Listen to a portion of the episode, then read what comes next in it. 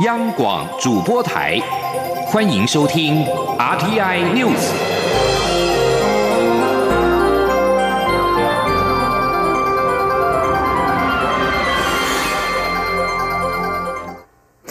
各位好，我是张旭华，欢迎收听这节央广主播台提供给您的 RTI News。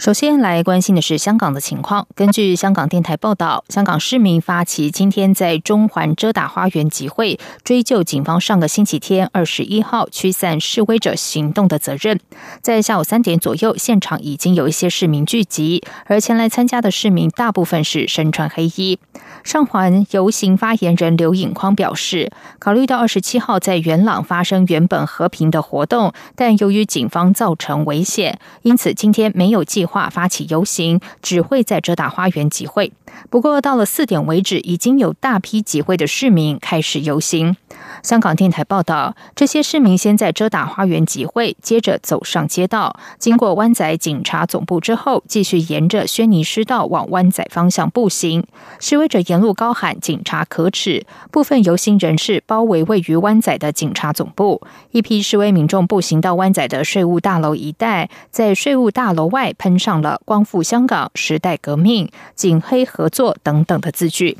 报道指出，有几名身穿便服、没有戴口罩的人士，在中联办外的甘诺道西路段拉起了封锁线。大批的防暴警察也在临近港岛太平洋酒店的甘诺道西逐成人墙布防，而在西区警署外也有大批的防暴警察戒备。刘颖匡指出，这次集会的不反对通知书时限是到今天晚上的十一点。但是根据以往经验，即使有不反对通知书，警方也可以清场，提醒参与人士要保护自己以及身边的人。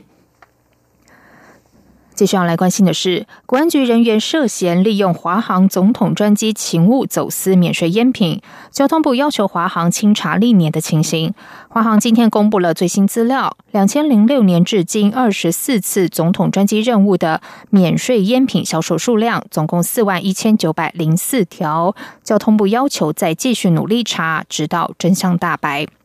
华航上周召开记者会，针对国安人员这次利用华航执行总统专机私运上万条烟品事件，向社会致歉。同时公布，二零一四年到二零一九年共十次总统专机的烟品销售量，共三万五千一百二十一条。而华航今天公布的最新资料，两千零六年至今二十四次总统专机任务的免税烟品销售数量，共四万一千九百零四条。交通部次长王国才今天受访时说，华航这两天有用心在查。不过，王国才表示，华航曾对外讲，总统专机勤务烟品是多年来历史共业，这也让所有历任总统被质疑。交通部要求一定要真相大白，并要求华航继续努力清查，而且一定要有证据，不能够只依老员工的记忆。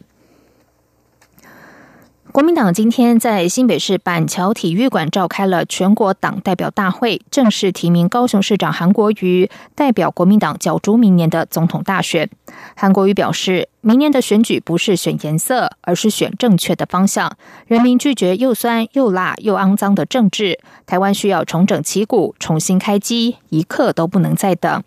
在总统初选中落败的郭台铭并没有出席全代会，外界关注国民党在初选过后要如何整合。党内高层受访时纷纷高喊团结，参与初选的周习伟更直言：既然前总统马英九和副主席郝龙斌当初请郭台铭出来参选，那也请他们把郭台铭拉回国民党团结的团队，一起打赢选战。记者刘品希报道。国民党二十八号召开全代会，通过提名高雄市长韩国瑜为国民党二零二零年总统大选参选人。党内高层齐聚，纷纷高喊要团结。除了党主席吴敦义，五位前主席包括连战、吴伯雄、马英九、洪秀柱、朱立伦都出席。参与党内总统初选的周习伟也受邀到场。退出初选的立委王金平则以前副主席的身份受邀参加。唯独初选落败的郭台铭缺席外界相当关注党内后续整合问题。周习伟受访时表示，既然参与初选输了，就要承认，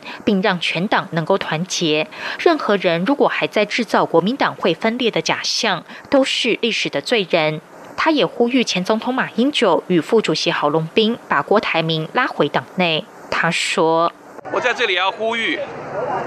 马前总统跟郝先生，既然你们当时请了郭台铭先生出来参选，那也请你们把郭台铭拉回来到国民党团结的团队一起来打赢选举。”朱立伦受访时表示，初选过程导致裂痕比较深一点，伤害比较大一点，大家用一些耐心，让全党团结一致。洪秀柱受访时说：“团结不是靠嘴巴讲，要靠行动展现。只有大家放弃成见，没有思念，才能真正团结，否则都是空话。”吴敦义致辞时则强调，全代会的主题“革新团结，重返执政”这个总目标，不是为了一人或是一党，而是为了全民的公益。吴敦义并从国家发展、能源环境、教育人才、外交两岸、民主政治发展等层面，批评蔡英文总统执政这三年多，让中华民国越来越倒退。他希望国民党能够在明年大选重返执政，并在立法院取得过半席次。央广记者刘聘熙在台北的采访报道：国民党总统初选之后，外界相当关注落败的郭台铭动向，支持者担心国民党会在大选时分裂。国民党今天召开全代会，郭台铭也缺席，引发揣测。党主席吴敦义在受访时表示，国民党分裂有有利于蔡英文总统延续列政，这对国家和社会不利。希望郭台铭能够郑重思考他的肺腑良言。二零一九年夏季第九届培根市集今天在台北市的妇女馆登场。市集除了集合万华在地店家还有组织之外，也规划了四场短讲沙龙，包含新移民课程、台湾首位 A 级棒球女教练以及弱势女性就业协助等等的主题，希望能够透过市集展现外华在地的女性草根力。记者郑玲的报道。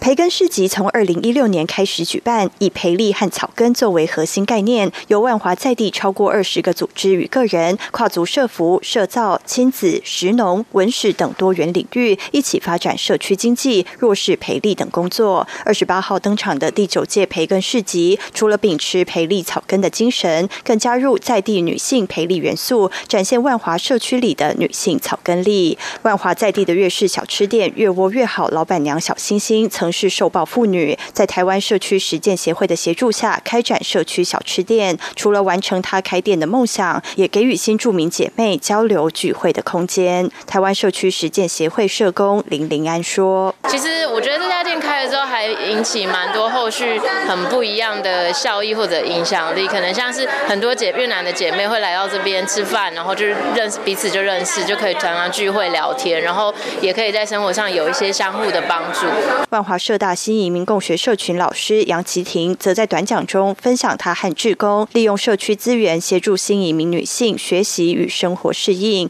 例如透过中文课程带领新住民了解说话的艺术、台湾的选举文化及健康知识，也让学员互相认识及欣赏不同文化。有一些他可能已经来这边上课四五年，其实口说是流利的，生活没有问题，但是他们想要再更上一层楼，比如说本来他们在越南。可能是只有国小的学历，